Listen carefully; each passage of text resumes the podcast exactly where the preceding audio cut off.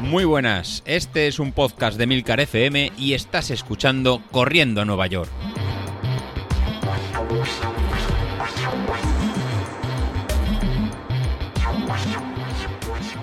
Muy buenos días, ¿qué tal? ¿Cómo estáis? Soy José Luis. Y sí, tenemos a jefe, a David de vuelta. Ha vuelto a entrenar, dice que de, momento va al gimnasio, pero ya, ya veremos. Ya veremos si lo, si lo liamos para que vuelva, para que vuelva a correr. Nos alegramos, David, que estés, que estés de vuelta. Bueno, y hoy en el podcast va a ser un poco distinto y lo quiero utilizar para, para contestar una serie de preguntas de, que han salido estos días a través del, del grupo de, Telegram. Entonces intentaré dar un poco mi, mi opinión y a ver si, si, acierto. Bueno, ayer mismo en el grupo Raúl eh, preguntaba, bueno, eh, ¿qué es primero? ¿El huevo o la gallina? Street estima la, potencia en vatios o estima los vatios por kilo. Su pregunta venía, venía dada por los cambios de, peso. Si durante una semana se adelgaza un par de kilos o se aumentan y esa diferencia de peso no se actualiza en la, aplicación, por tanto en el, dispositivo tampoco se, actualiza, entonces ¿qué pasa? ¿El dato que nos estará dando Street en el, reloj es correcto o no es correcto? Bueno, David, la verdad que es una muy buena, una, muy buena pregunta. Así que voy a intentar contestarte desde, mi punto de vista. ¿eh? Tampoco tengo la verdad, la verdad absoluta, pero es lo que, lo, que, he, estado, lo que he estado viendo. Como, como comenté hace un, par de, un par de capítulos en el, podcast, eh, introducir en el, peso en el, en el, podómetro es un factor muy, muy importante, ya que es una, una variable que se, que se utiliza para calcular el, la, potencia. La, potencia era la, velocidad por nuestro, por nuestro peso. Así, en, si el peso nuestro real es diferente al que tenemos fijado en el dispositivo, los valores de potencia que veremos en nuestro, en nuestro reloj nos reflejarán con, con precisión la, la, la, potencia a la que estamos, a la que estamos yendo. Dicho de otro modo, te voy a poner, un, ejemplo que creo que se entenderá un poco, mejor. La, potencia eh, cambia de, forma lineal con, nuestro peso. Así, si por ejemplo tenemos un peso de, 70 eh, kilos o 70 kilos y vamos a una velocidad de a un ritmo de 5 minutos por, kilómetro, pues estaremos generando una, una potencia de 250 vatios. Si durante esta misma semana, pues bueno, engordamos o bien realizamos una salida con, una mochila y pongamos, por ejemplo, que entre la mochila y lo que hemos ganado de, peso, pues si son 5 kilos más. Durante la, durante la carrera realmente no, no pesaremos en 70 kilos, sino que pesaremos en, 75. Es decir, habrá aumentado sobre un 7% más el peso. Por tanto, al, correr al, mismo ritmo, al ritmo de 5 minutos el kilómetro, eh, la potencia real que debería marcar el reloj serían 268 vatios. En cambio, si no actualizamos ese peso en el, street, con la aplicación, seguiremos viendo que marca 250, 250 vatios. ¿Qué pasará? Pues bueno, que al final hay una diferencia de, de 18 vatios, que nos estará engañando. Estaremos gastando 18 vatios más de, de energía, o sea, estamos gastando 18 vatios más de, potencia. Y en función de la distancia de la, de carrera, en función de lo, de lo larga que, sea, pues va a hacer que, que nos desgastemos eh, demasiado, demasiado pronto. Y que un ritmo que tengamos planeado, pues al final que en los últimos kilómetros no, no lleguemos bien.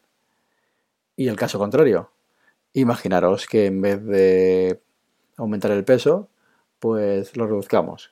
Que acabamos de recibir ahora el podómetro, el street, muchos de vosotros lo habéis recibido, empezáis a entrenar y no modificáis el peso. A medida que vamos entrenando, generalmente lo que vamos haciendo es perder, perder peso.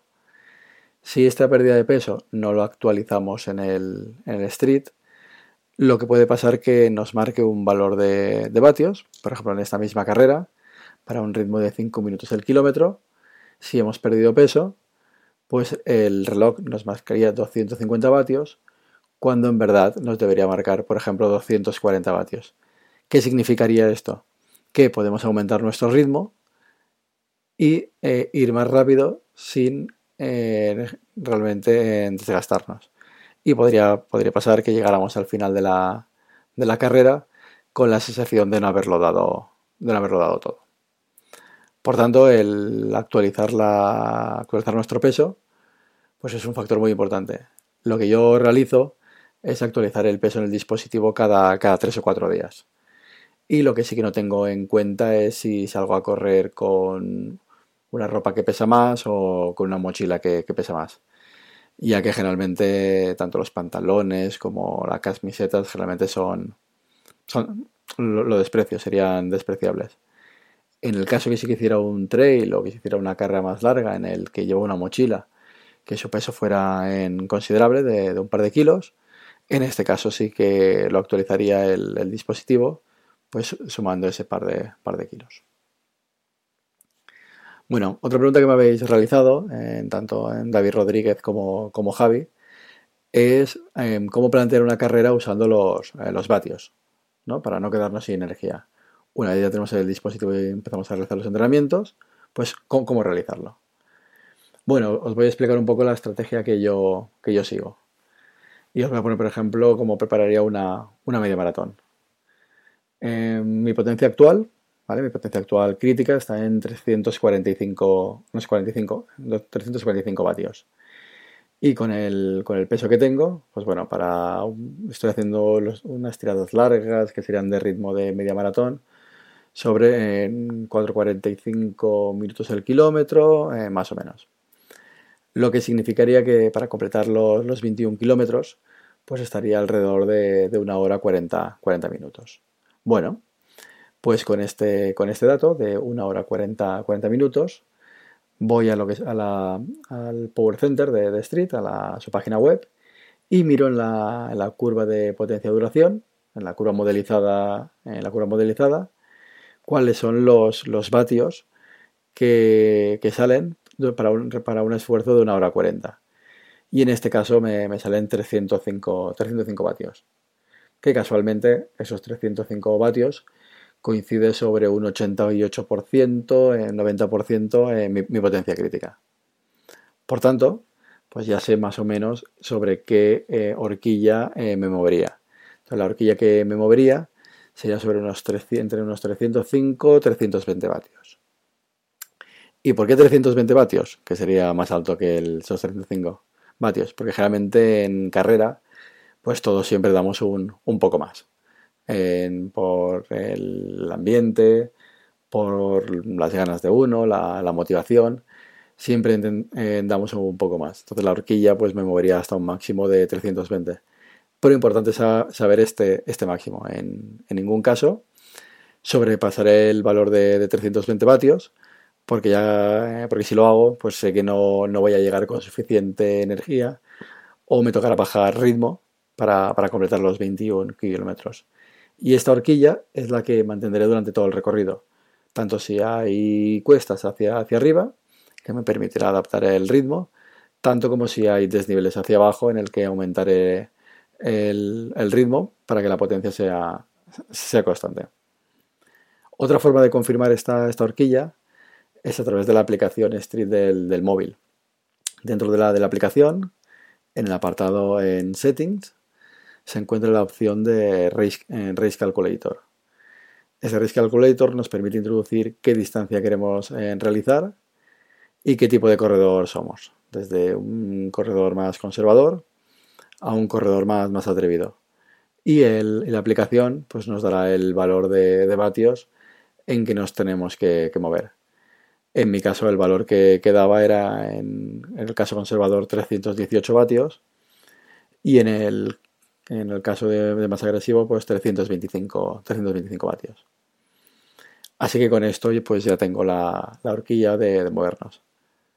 Así que Javi, como, consejo para la media maratón que, tienes, de, aquí nada, te aconsejo que mires la, aplicación a ver qué valores te, da. Y sería moverte alrededor de, esa horquilla. Y ya para, finalizar, la tercera pregunta me la, me la realiza eh, Begoña.